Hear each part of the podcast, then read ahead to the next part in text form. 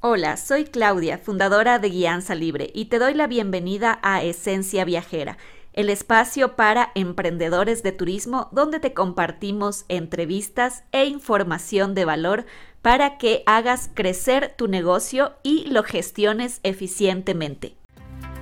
No sé si hay una fecha o un evento exacto que desató el amor por los viajes y el turismo, pero cuando era pequeña mi papá tenía un mapa mundi colgado en una pared. Era un mapa muy bonito, em, además era un mapa político con todos los países en él y mi papi hablaba de todos los países que había visitado y tenía unos pines o tachuelas que, que había puesto. Recuerdo que yo pensaba, yo quiero visitar todos esos países y mucho más. Después recuerdo que eh, de niña jugaba a ser guía de interpretar un museo en la sala de mi mamá. Más tarde en el colegio me gustaba recortar todas las notas del periódico de los domingos que hablaban de los lugares turísticos del país. Amaba la geografía, los mapas, los documentales y todo lo que tuviera que ver con viajes. Entonces lo más lógico era que estudiara turismo. Guianza Libre nació un poco por casualidad o por causalidad. En 2019, poco antes de la pandemia, me encontraba en un momento difícil de mi vida a nivel personal y esto me llevaba a sentirme frustrada también a nivel profesional. Aunque amaba mi trabajo y mi carrera, se me hacía muy muy difícil depender de un horario, mucho más como madre sola que se ocupa al 100% de su hija. No me gustaba lo típico de los trabajos, pedir permiso a la jefa cada vez que había un evento escolar o sentirme mal si llegaba tarde porque mi hija enfermó y me tocó llevarla al médico. En esa época me la pasaba buscando por internet alternativas para trabajar desde casa y es así que llegó a mi vida la escuela nómada digital. En primera instancia buscaba crear algo de forma digital, nunca me imaginé que ese algo se iba a volver en mi verdadera pasión y un proyecto que se iba a convertir en una nueva profesión y una forma de vida como lo es Guianza Libre.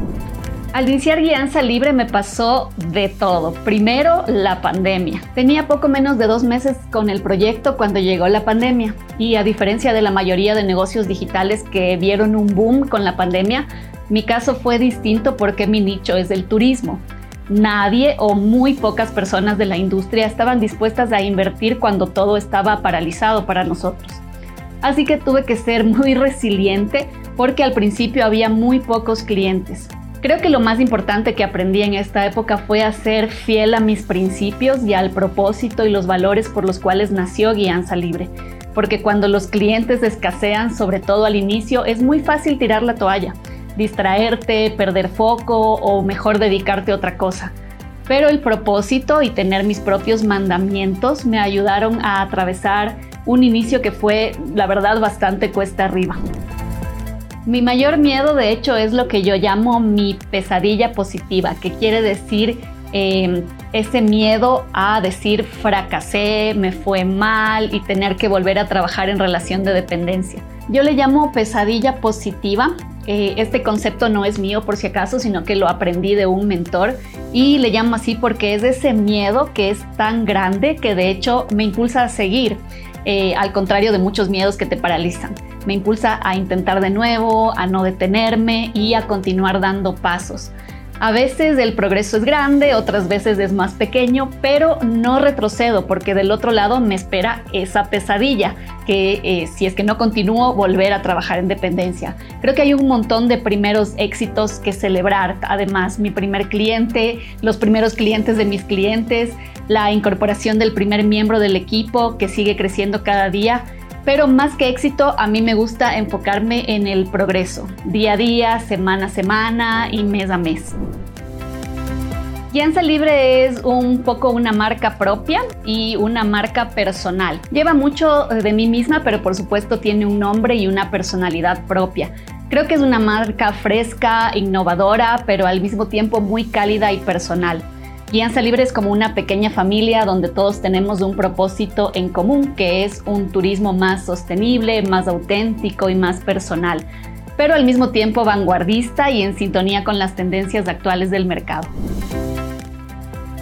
Creo que son las personas que la conforman definitivamente. Y no hablo solamente de mí, sino de todo el equipo, incluso de los clientes y alumnos.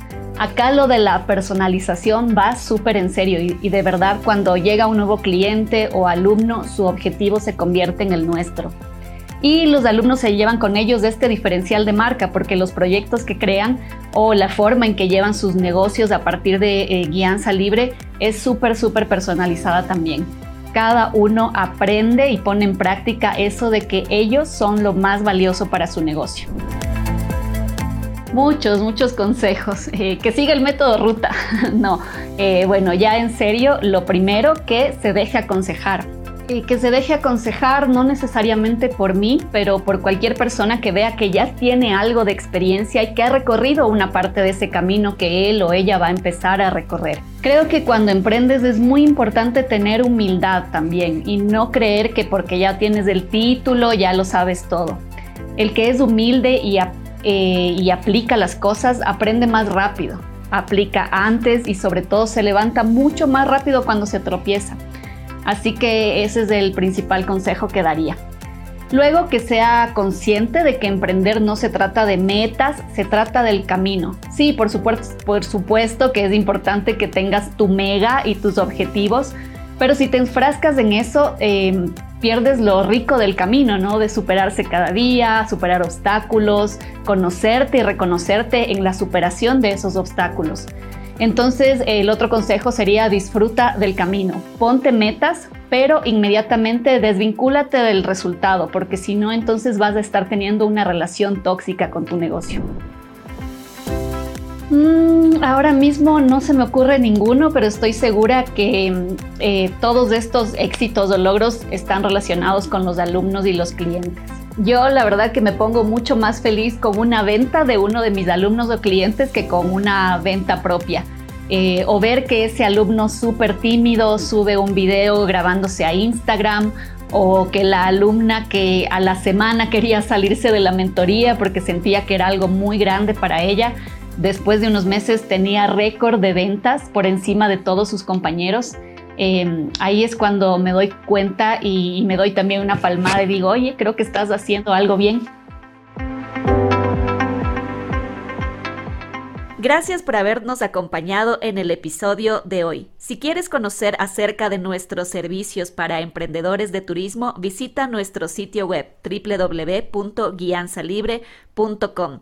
También puedes seguirnos en nuestras redes sociales, en YouTube como Guianza Libre, Instagram arroba Guianza Libre y en Facebook también nos encuentras con el mismo nombre. Hasta la próxima.